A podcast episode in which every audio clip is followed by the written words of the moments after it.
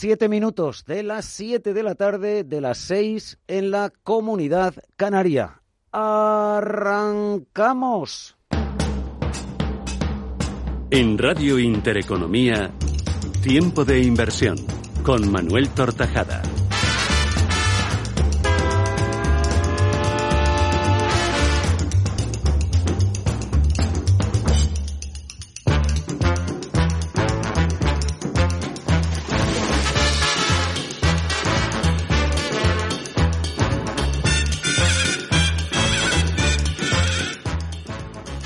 ¿Qué tal amigos? Muy buenas tardes. Bienvenidos a una nueva edición de Tiempo de Inversión, la correspondiente a este martes y 11 de febrero ya de 2020. La financiación sostenible, aquella orientada a reforzar la sostenibilidad del planeta y luchar contra el cambio climático, sigue ganando fuerza en España. Este segmento movilizó más de 22.700 millones de euros en el ejercicio 19 entre emisiones de bonos y concesiones de préstamos sostenibles. Esta cifra supera en un 34% a la obtenida en el año anterior, en 2018, y sobre todo representa multiplicar por 18 veces el volumen existente apenas cinco años antes.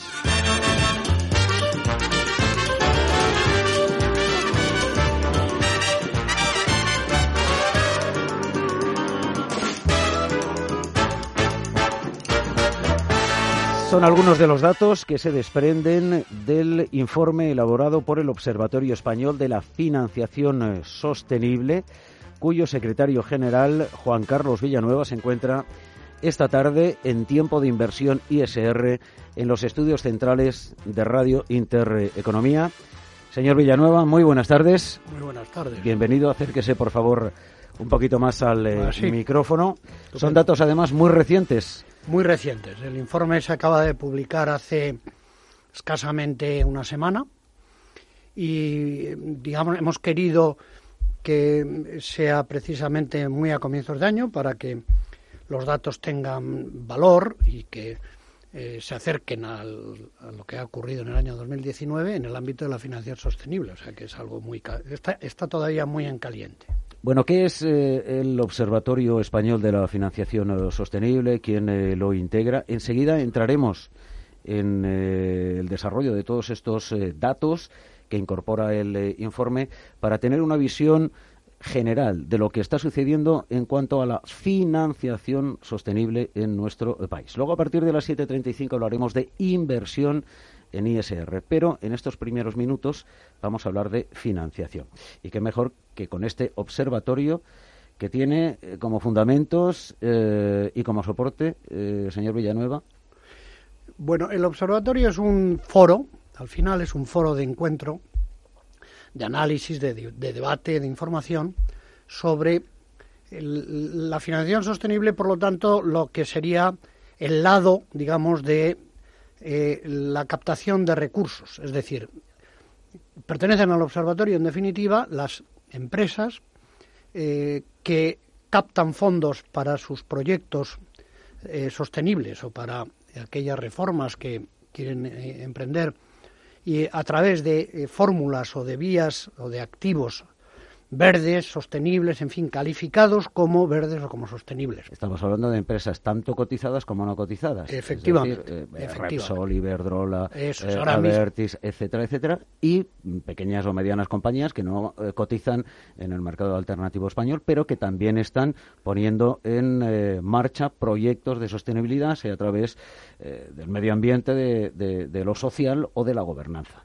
son los tres aspectos ASG. Eso es, es decir, nuestros miembros en este momento, pues entre ellos tenemos empresas pues como Iberdrola, como Repsol, en fin, no quiero dejarme ninguna ADIF, tenemos bancos como BBVA, como CaixaBank, como Bankia, eh, administraciones públicas como la Comunidad de Madrid y el Gobierno Vasco, porque también eh, en este momento en la financiación sostenible Es una fuente de recursos para muchas de las administraciones públicas.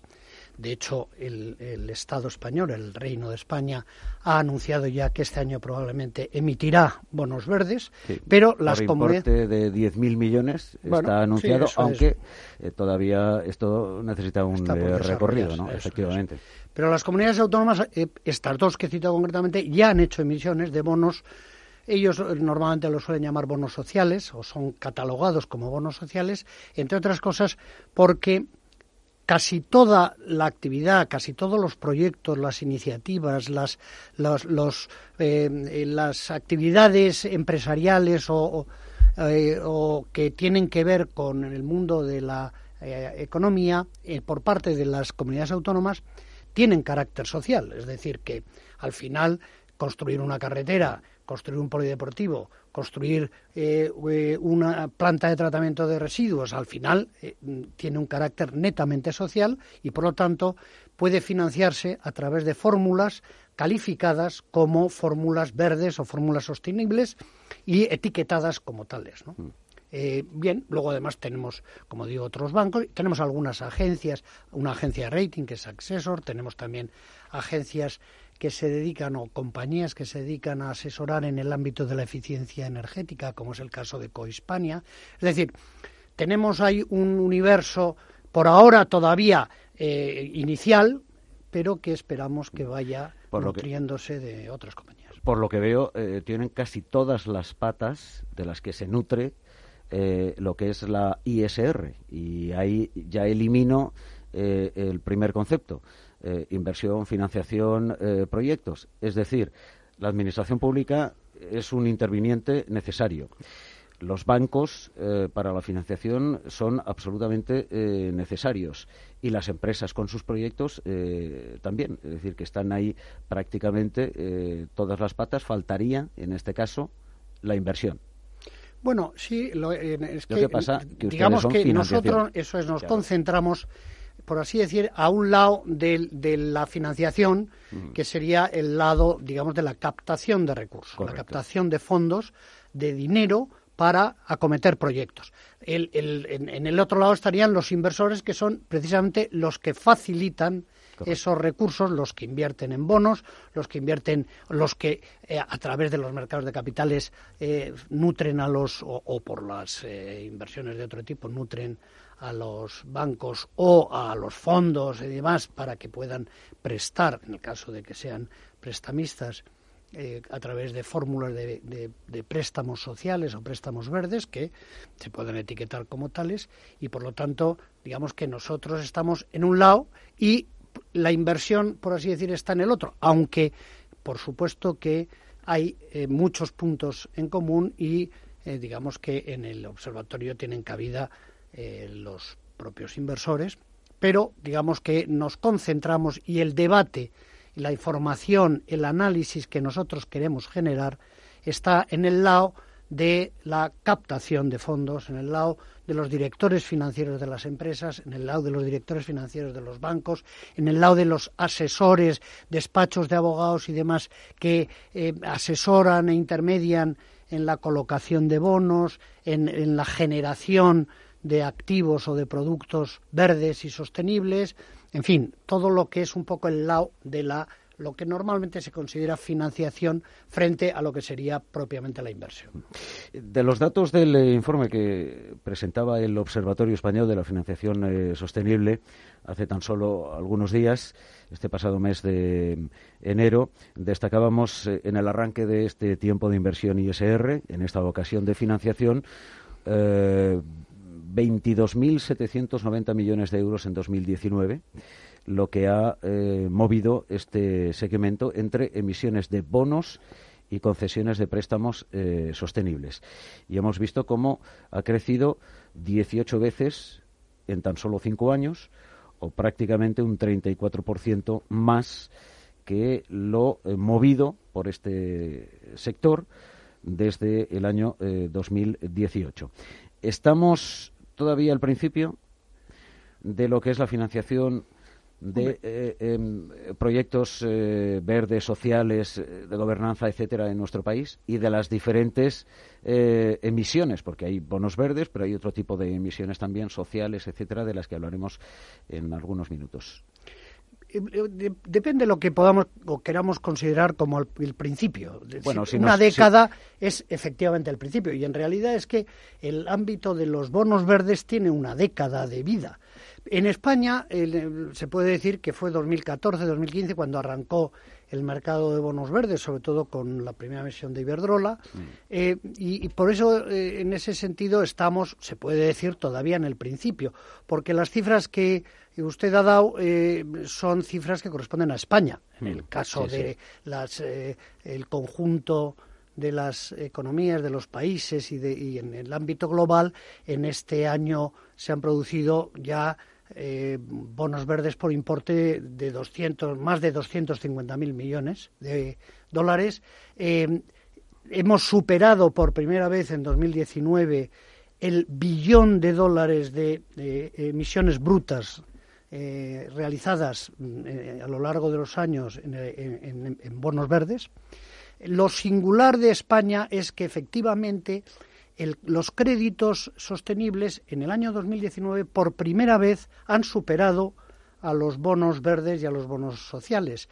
Es decir, ha habido un, volumen de unos 13.000 y pico millones de euros en préstamos, en torno a 10.000 millones, algo menos de 10.000 millones en bonos verdes y sociales, y eso sí que es significativo porque eso quiere decir que está aumentando fuertemente el volumen de préstamos en una economía como la española fuertemente eh, bancarizada y, por lo y, y, además el préstamo es más familiar a las empresas españolas, especialmente a las pymes y por lo tanto eso quiere decir que probablemente en los próximos años asistamos a un fuerte crecimiento de los préstamos sostenibles no solo para grandes compañías o, o compañías medianas, sino para también para pymes, que puede ser una vía para que las pymes se acerquen a este eh, mundo de la financiación sostenible, que al final es la base de la sostenibilidad de cualquier proyecto que quiera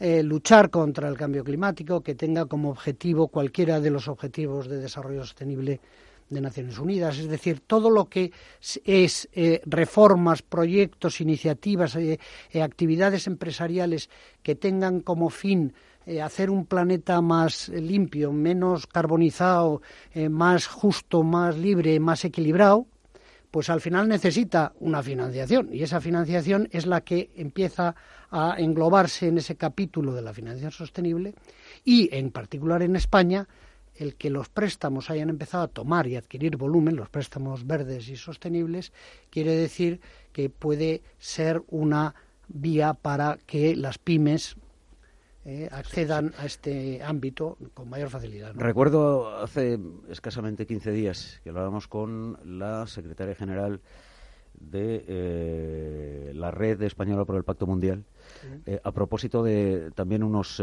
datos que ellos habían conseguido elaborar respecto al comportamiento de las pymes españolas en eh, la inversión socialmente responsable, es decir, en todo el cambio que se estaba produciendo, ya no solo en las eh, empresas del eh, IBEX, sino también en las pequeñas y medianas empresas, en las pymes. Y ahí, aunque, en fin, todavía queda un largo trecho por recorrer, los resultados de este informe eran importantes. había ya un porcentaje muy elevado de pequeñas y medianas empresas de pymes en España que se estaban incorporando a todo este movimiento y que ya reflejaban en sus cuentas eh, anuales pues todo el impacto y todos los proyectos que ellos eh, estas eh, pymes estaban desarrollando.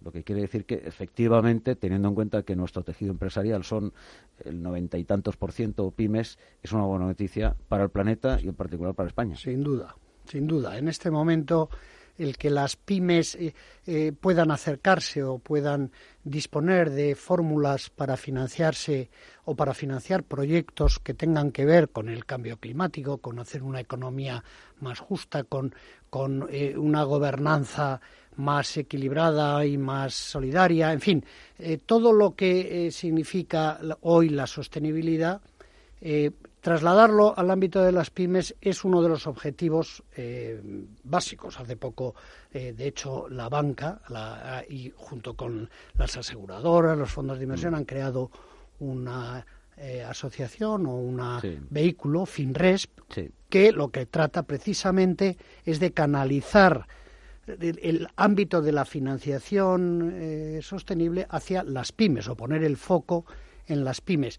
Nosotros hemos eh, destacado en el, en el informe el que se ha producido la primera emisión de bonos verdes de una pyme, si es que se puede llamar así, que de Greenergy, precisamente en el mercado alternativo de renta fija de BME, en el MARF. Correcto. Es decir, que, bueno, eso abre también una puerta. Es un hito, sí, Es un hito, sin duda, porque eh, abre una puerta a que muchas compañías eh, medianas y pequeñas que eh, trabajan en el campo de las energías renovables, de la movilidad eléctrica, del tratamiento de residuos, de del tratamiento de las aguas, en fin, toda una serie de sectores que tienen mucho que ver con la sostenibilidad compañías que muchas veces son muy ágiles, que tienen muchos proyectos y que necesitan precisamente una financiación acorde con la naturaleza de esos proyectos. Son proyectos eh, que tienen como objetivo descarbonizar el planeta, luchar contra el cambio climático, en fin. Eh, bueno, pues eh, todo esto al final es un movimiento que lo que trata es de facilitar también a las pymes el recurso o, el acceso a la financiación y a las fórmulas de financiación que van a ser sostenibles y que además yo creo que va a ser el futuro. Es decir, ya hace poco oía a uno de los grandes eh, gurús de la sostenibilidad y de la, sobre todo de la financiación sostenible decir que en el futuro la financiación será sostenible o no será. Pero no solo en España, eso lo decía hace poco Jesús Martínez en una reunión que tuvimos nosotros con él, eh, que es el director financiero de Iberdrola, pero Mark Carney, el gobernador del Banco de Inglaterra, lo ha dicho claramente hace poco, ha dicho que aquellas empresas que no apuesten por la sostenibilidad, por la financiación sostenible, no sobrevivirán. Es, es algo tan, tan drástico ¿eh? y tan rotundo como eso. ¿Y ahí qué papel están eh, jugando aquí en nuestro país eh, las entidades financieras, los bancos, que al final son en fin, uno de los grandes valedores de lo que es la financiación de los vehículos. Los bancos tienen una responsabilidad enorme en el ámbito de la financiación sostenible eh, y tienen que asumirla. Y yo creo que están dándose cuenta. Nosotros estamos teniendo, como digo, ya tenemos tres bancos en el observatorio, el BBVA, Bankia y CaixaBank, pero estamos en contacto y en conversaciones con varios bancos que tienen interés por el observatorio y que empiezan a asumir claramente su responsabilidad para canalizar todos esos recursos que están hoy en los mercados eh, y hacia actividades sostenibles, hacia proyectos sostenibles y más en una economía como la española, que como decía es una economía en la, con una gran presencia y, fortaleza de los bancos. Eh, y por lo tanto eh, tendrán que darse cuenta y se están dando cuenta de que su concurso es absolutamente imprescindible para lograr que eh, la sostenibilidad se imponga en las empresas y que empiece a formar parte de su estrategia. Bueno, eh, con ese objetivo, dentro de una semana aproximadamente, el día 18, el próximo martes, em, arranca el segundo encuentro anual sobre financiación sostenible, organizado por, por em, eh, OFISO, por el Observatorio eh, cuyo secretario general nos acompaña, Observatorio Español de la Financiación eh, Sostenible. Allí, en fin, eh, intervienen grandes personalidades conocedoras de la financiación sostenible en nuestro país, de los bancos, empresas, em, em, todos los operadores líderes en financiación sostenible que hay en estos momentos. Y allí se van a analizar, entre otras cosas, las nuevas fórmulas, porque evidentemente todo lo que tiene que ver con el ISR, sea financiación, inversión, em, eh, proyectos, etcétera, ha explosionado eh, muy rápidamente, podríamos decir, en los últimos eh, años aquí en España, en otros países, en fin, no se van la delantera, ya hace tiempo que se está trabajando, pero aquí ha explosionado muy rápidamente. Y nos encontramos en una situación muchas veces de, conceptos que no están todavía muy definidos, demasiados Em, servicios eh, que no son probablemente los más eh, adecuados para la financiación sostenible y nuevas fórmulas que vamos importando de, de, otros países. Y este es uno de los grandes argumentos del encuentro del próximo día 18 al que imagino puede asistir, em, señor Villanueva, todo aquel que, que todo aquel que esté interesado en este ámbito.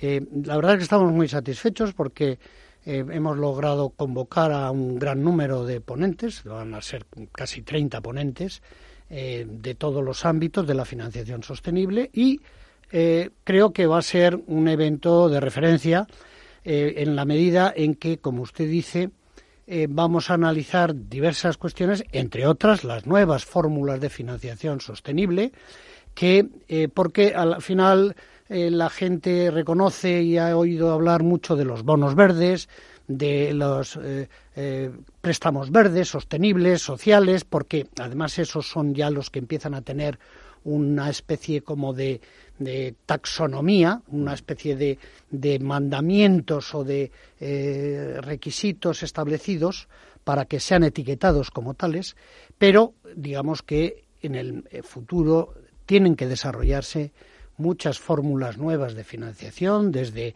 las cédulas eh, hipotecarias verdes, por ejemplo, la titulización verde, que es un eh, ámbito que eh, en el pasado quizá tuvo algunos detractores, pero que ahora puede considerarse como un vector importante de futuro.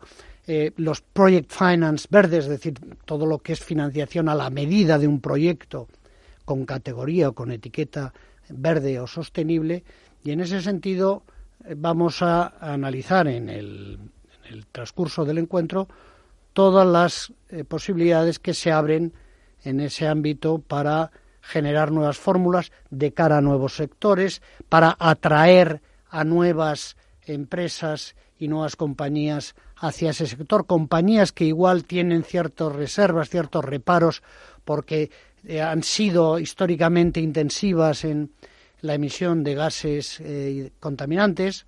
Eh, hemos dedicado ya en el observatorio varias reuniones a analizar lo que llaman transition bonds o SDG linked bonds, es decir, bonos ligados a eh, los criterios ESG, Environmental, Social and Governance, lo que usted decía, mm. ambientales, sociales y de gobernanza o de gobierno corporativo, y eso eh, es algo que va a ir creciendo. Es decir, cada vez la financiación va a estar más ligada a el comportamiento y a los resultados que una compañía, una empresa consiga en ese terreno. Es decir, si usted logra con sus proyectos reducir el carbono, reducir las emisiones de carbono, logra hacer una gobernanza más justa, más igualitaria, más eh, solidaria, si usted logra hacer una compañía con, un, eh, con una responsabilidad social mayor, usted podrá financiarse con carácter sostenible.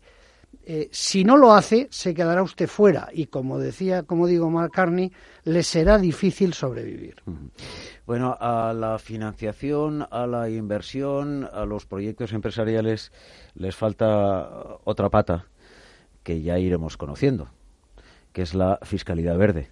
De momento no existe. El concepto como tal sí, pero de momento no hay nada desarrollado sobre la fiscalidad verde, pero también se pondrá en eh, marcha y veremos a ver cómo ayuda una fiscalidad eh, dirigida exclusivamente a todo lo que tiene que ver con lo verde, que al final, verde o no verde, puede ser eh, también social y ya veremos lo de gobernanza si entra dentro de esta fiscalidad por parte de la Unión Europea, pero también es necesario.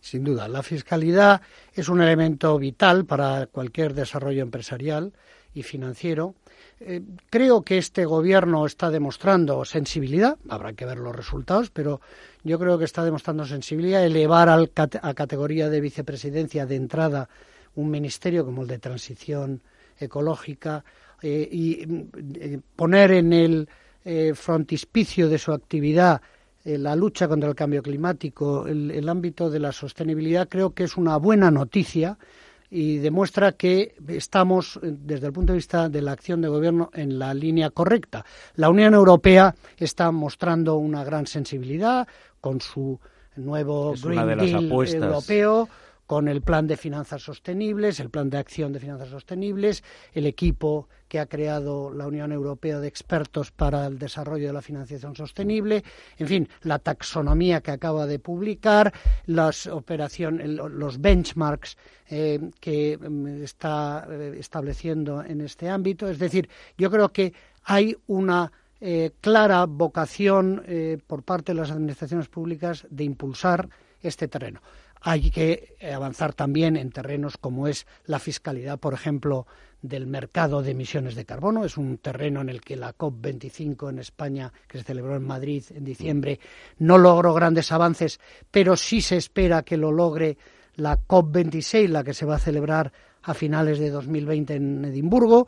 Eh, bueno, es un terreno que hay que explorar los incentivos fiscales para aquellos que, aquellas empresas, aquellas entidades financieras que impulsen una economía sostenible, unas finanzas sostenibles y, por lo tanto, eh, todo lo que se avance en ese terreno será un eh, em, impulso grande para la sostenibilidad y la financiación sostenible. Bueno, en el eh, segundo encuentro anual sobre financiación sostenible, organizado por Ofiso, pues va a haber ponentes de la talla de Jesús Martínez, que es el director de financiación y tesorería de Iberdrola. Va a estar también eh, Susana Meseguer, directora financiera de Repsol, de Red Eléctrica de España, su director eh, financiero. Si es que al final son quienes eh, más entienden de lo que es la financiación en cada una de las empresas para poner en marcha cualquiera de los proyectos.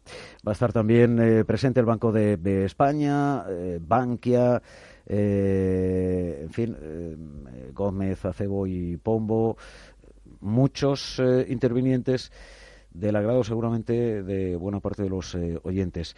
Si quieren inscribirse en este segundo encuentro anual sobre financiación sostenible, porque les interesa los asuntos eh, que se van a tratar, eh, pueden hacerlo a través de ofiso.es, ofiso.es, que es el observatorio de España de Financiación Sostenible, ofiso.es, y ahí en el segundo encuentro pueden inscribirse eh, gratuitamente para eh, poder participar y poder conocer de primera mano cómo está este mercado, cómo está el eh, escenario con presencia de los operadores líderes en financiación sostenible, bonos, créditos sostenibles y verdes, emisiones de bancos, taxonomía, en fin, sectores a financiar y ahí puede ir uno como particular, puede ir también en representación de cualquiera de las eh, empresas grandes, pequeñas y medianas de nuestro país. Ninguno estamos al margen de todo lo que ya es una realidad, que es la financiación, la inversión eh, ISR, sostenible con eh, criterios ASG, en fin, con los ODS de Naciones Unidas, para salvar el planeta y sobre todo para tener una economía sana, en cuanto a la financiación y a la inversión.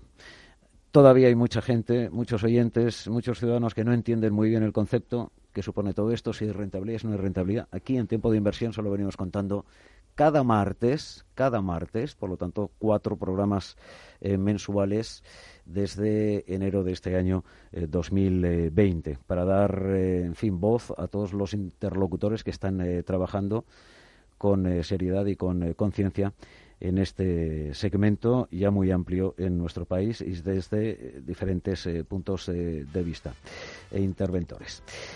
Señor Villanueva, ha sido un verdadero placer acompañarle, que nos haya eh, en fin, ilustrado con los datos del informe y sobre todo con el trabajo que vienen realizando en el observatorio, que no, no, no es exclusivamente el informe, el, eh, encuentro anual, sino también hay encuentros, eh, en fin, muy excepcionales.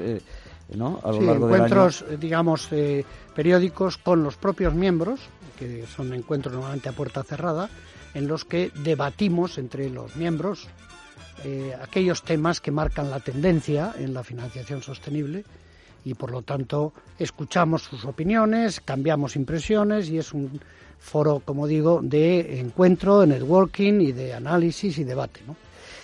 Tendremos oportunidad de seguir eh, charlando de financiación eh, sostenible en nuestro país eh, con Ofiso, con el Observatorio Español de la Financiación Sostenible, al igual que mantenemos eh, conversación e interlocución eh, constante y permanente con SpainShift, que es el eh, foro español de la inversión sostenible en España y otros agentes del sector en nuestro país. Un verdadero placer. Gracias. Hasta la próxima. El placer ha sido mío y muchas gracias. Que vaya bien el segundo encuentro. Recuerda a los oyentes, el próximo martes, día 18, tienen toda la información en ofiso.es. Pueden escribirse y es gratuito. Gracias. Gracias a ustedes.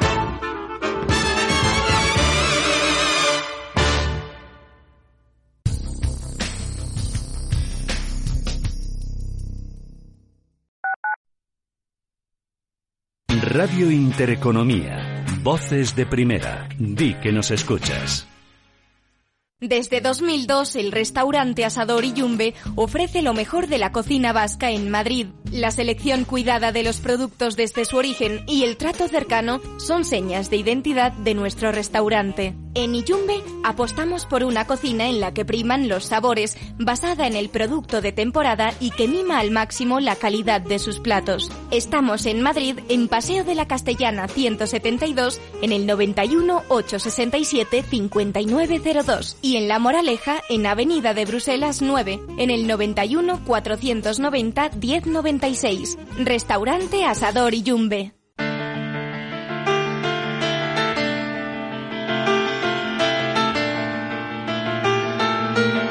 Iconos de la arquitectura. Robert Bruno, arquitecto y escultor, trabajó 28 años en la construcción de una de las viviendas más peculiares de Estados Unidos. Bautizada como Steel House, se ubica en la localidad de Lubbock, en el estado de Texas, y es todo un ejercicio escultórico, más que arquitectónico. En ella Bruno empleó 110 toneladas de acero, un material que eligió por su gran capacidad para ser tensionado y curvado.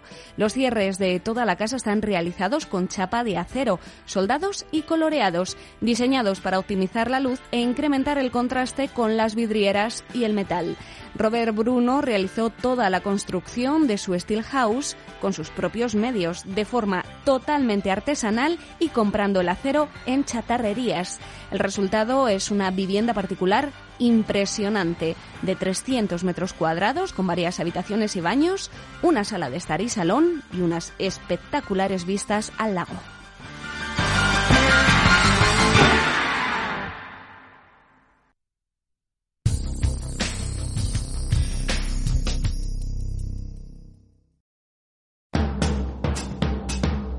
En Radio Intereconomía, Tiempo de Inversión, con Manuel Tortajada.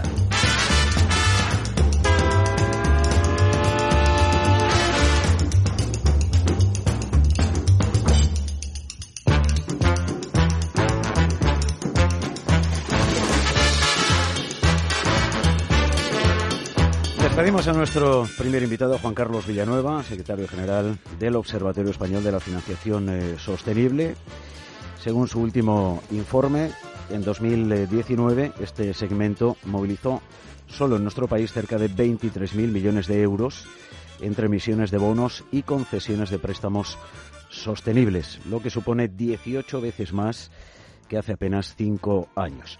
Los denominados préstamos verdes o préstamos ligados a indicadores sostenibles alcanzaron los 13.000 millones de euros. Y por su parte, los lanzamientos de bonos verdes se situaron en torno a los eh, 10.000 y de esa suma el 65% ha correspondido propiamente a bonos verdes y un 20% a bonos sostenibles y otro 15% a bonos sociales. Dejamos de lado la financiación sostenible y nos centramos ahora en la inversión sostenible y responsable. Con nuestro siguiente invitado, que es el eh, profesor Joan Rodona. Profesor, muy buenas tardes. Hola, buenas tardes.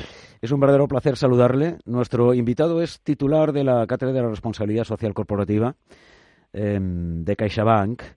En estas eh, últimas jornadas han hecho público En el IES, ¿eh? en el IES. del, del IES, en el IES, efectivamente, Eso es.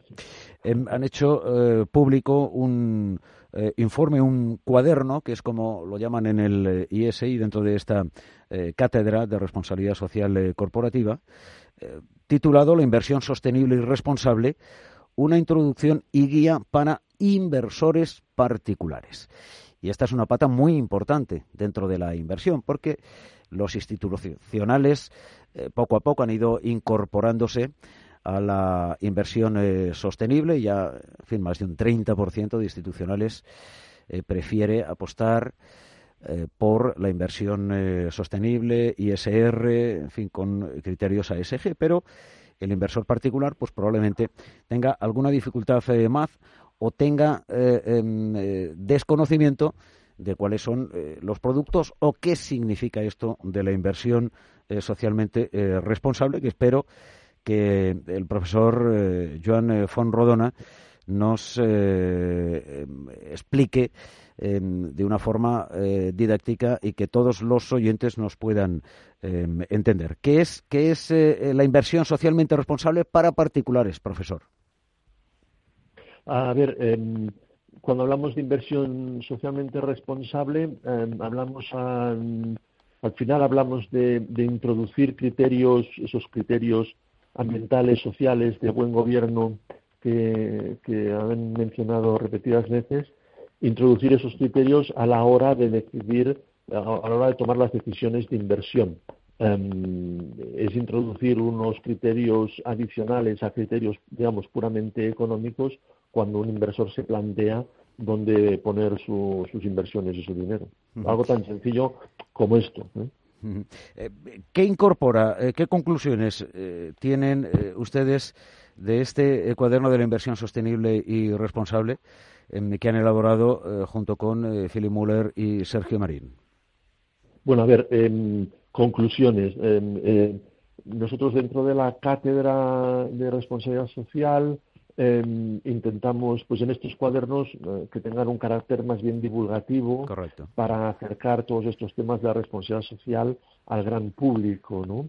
Entonces, digamos que no es una gran investigación eh, muy profunda, ni hemos hecho ningún tipo de estudio nuevo, simplemente lo que hemos intentado es aglutinar cosas que se habían dicho en un lado y en otro para dar un poco de información y acercar el mundo de la inversión sostenible, sobre todo pensando en el inversor particular, porque como usted muy bien decía, quizá hasta ahora, también lo decían, he estado escuchando un poco la, la, entrevista anterior y, ahí se hablaba de la necesidad de introducir a las pymes en el mundo de la financiación. Bien, desde el punto de vista de la inversión, eh, eh, hace falta también introducir, digamos, al inversor particular, ¿no? Quizá los inversores institucionales tienen ya pues más establecido el cauce y qué hacer y quizá a los inversores particulares eh, todavía les, les, les, queda un poquitín grande y un poquitín lejos esto de la inversión eh, sostenible. ¿no? En la medida en que seamos entre todos,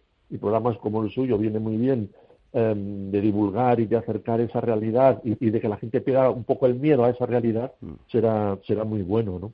Bueno, poco a poco em, vamos conociendo de la emisión de nuevos eh, fondos aquí en eh, nuestro país a través de gestoras em, que eh, invierten en, em, ISR a través de los criterios ASG y poco a poco algunos inversores particulares van decidiéndose también por invertir sus ahorros en este tipo de fondos que son, en fin, especialmente dirigidos a eh, lo social, lo medioambiental y la gobernanza, que incorporan eh, compañías que están trabajando constantemente por eh, mejorar el medio ambiente, lo social o la gobernanza. En el caso del inversor particular, profesor, ¿qué criterios debería seguir, debería tener en cuenta a la hora de decidirse por una inversión ISR, socialmente responsable?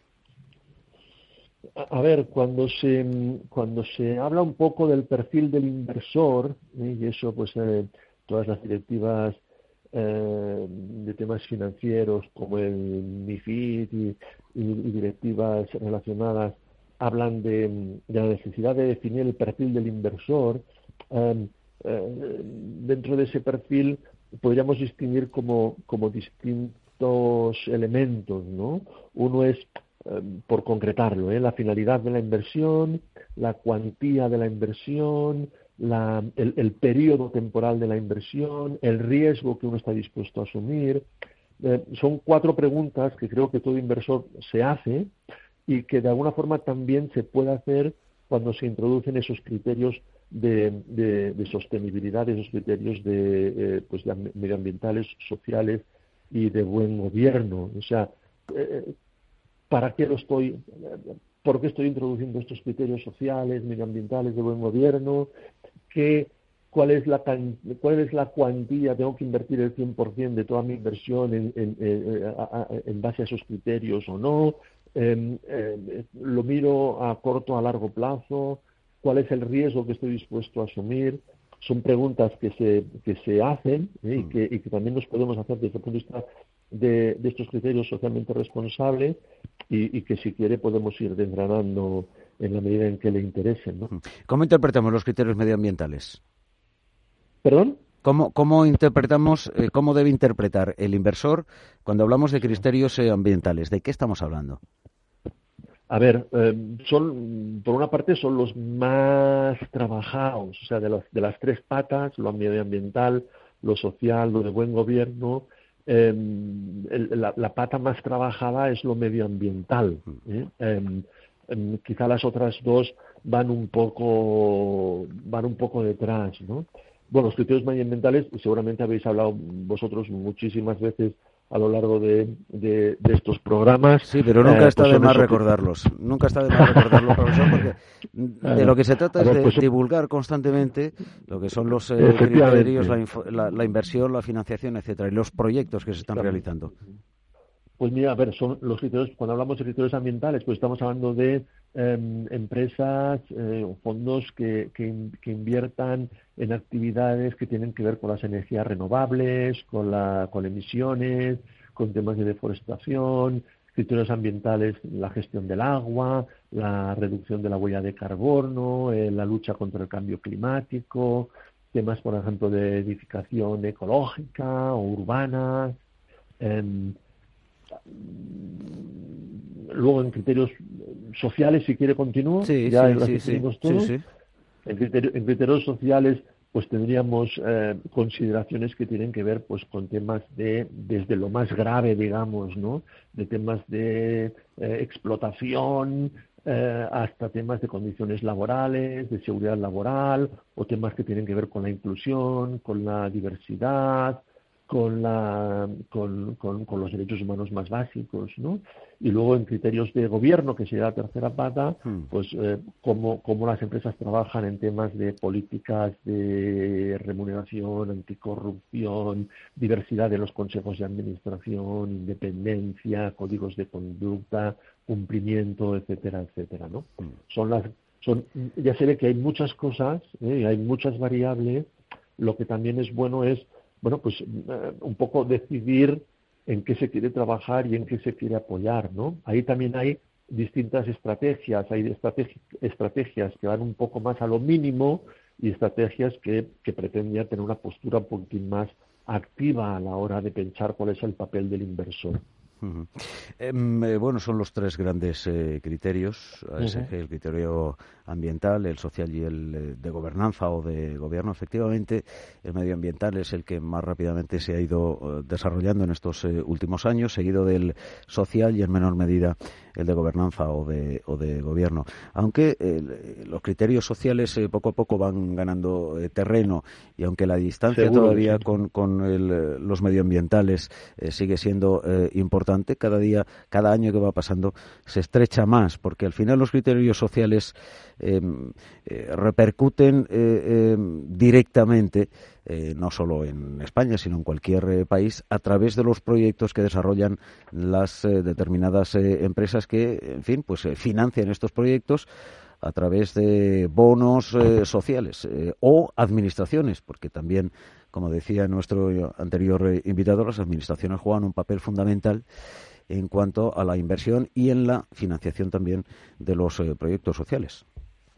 Seguro que sí, ¿eh? además, a, ver, ahí es verdad que ahí abrimos una pata, que es la pata de la inversión de la inversión de impacto, donde quizá lo social entra mucho, y que es una de las estrategias, dentro de las distintas estrategias de inversión socialmente responsable es de las que más ha crecido en los últimos años. ¿eh?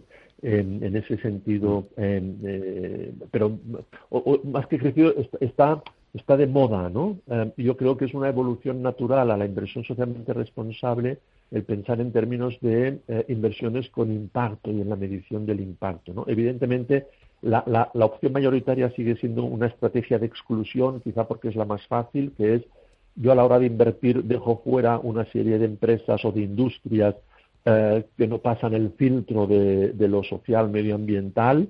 Eh, esa es la gran mayoritaria. Y mm. una vez, una vez hecha esa criba, ya me dedico a maximizar lo económico. ¿no?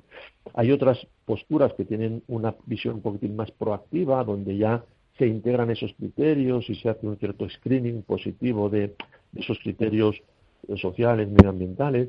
Luego también está un tema que, que, está relacionado y que también hay que echarle una, vista, una, vista ahí, ¿no? que es el tema de la, de la accionaría, del, del, del activismo accionarial. ¿eh? Eh, recientemente, esta semana han aparecido un par de noticias eh, de BlackRock y hoy mismo esta tarde de, de, JP Morgan que van en esta línea, una positiva y la otra negativa, digamos, ¿no?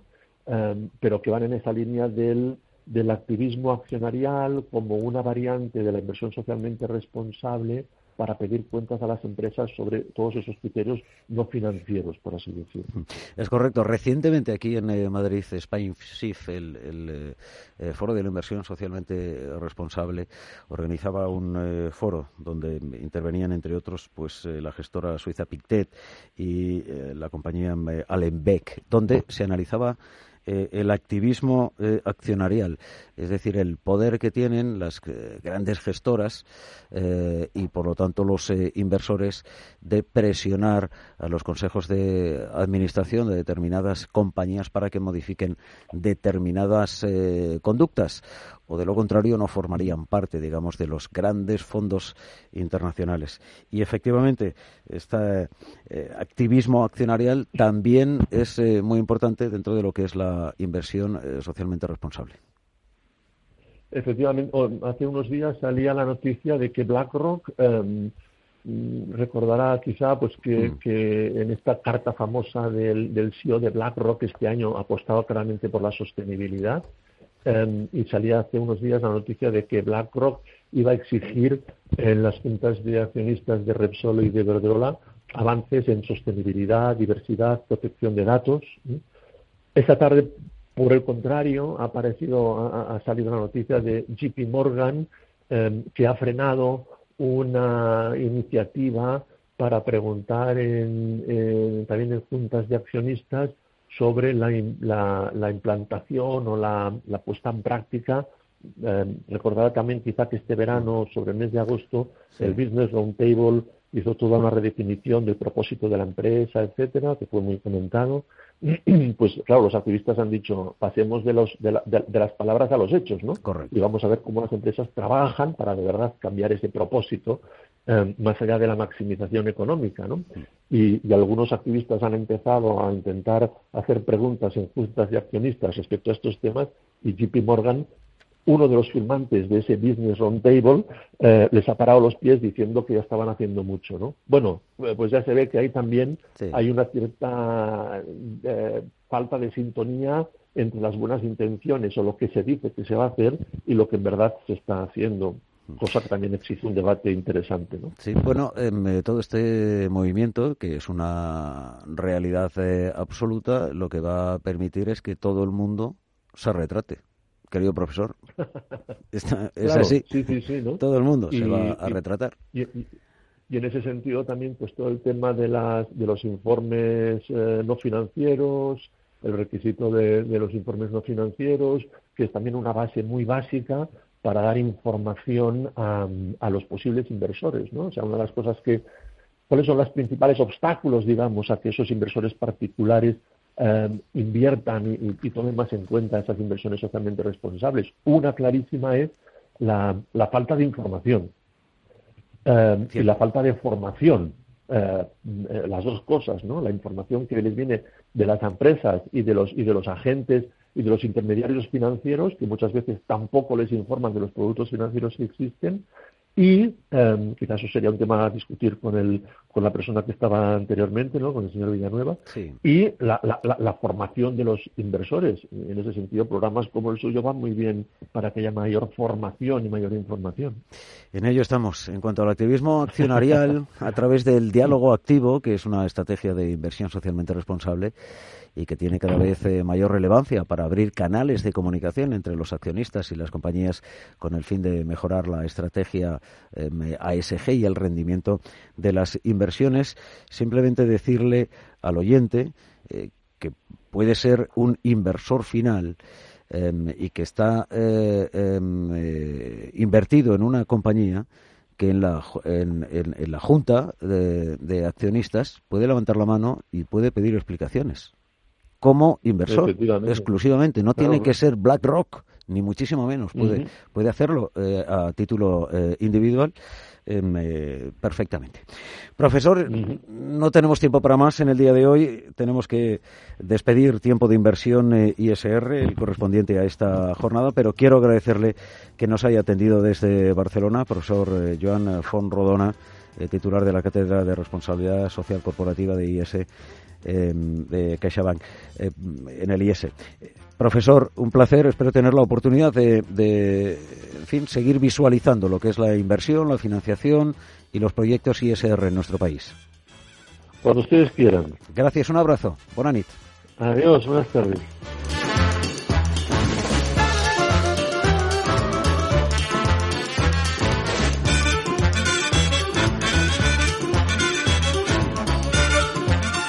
Nos despedimos, eh, queridos amigos. Hasta mañana a las 7, las 6 en la Comunidad eh, Canaria. Quiero recordarles que el próximo martes, día 18, el Observatorio Español de la Financiación Sostenible eh, organiza el segundo encuentro anual sobre financiación sostenible. Puede inscribirse a través de ofiso.es. Allí estará tiempo de inversión para conocer los últimos detalles y novedades de la financiación sostenible en nuestro país. Hasta mañana, sean felices.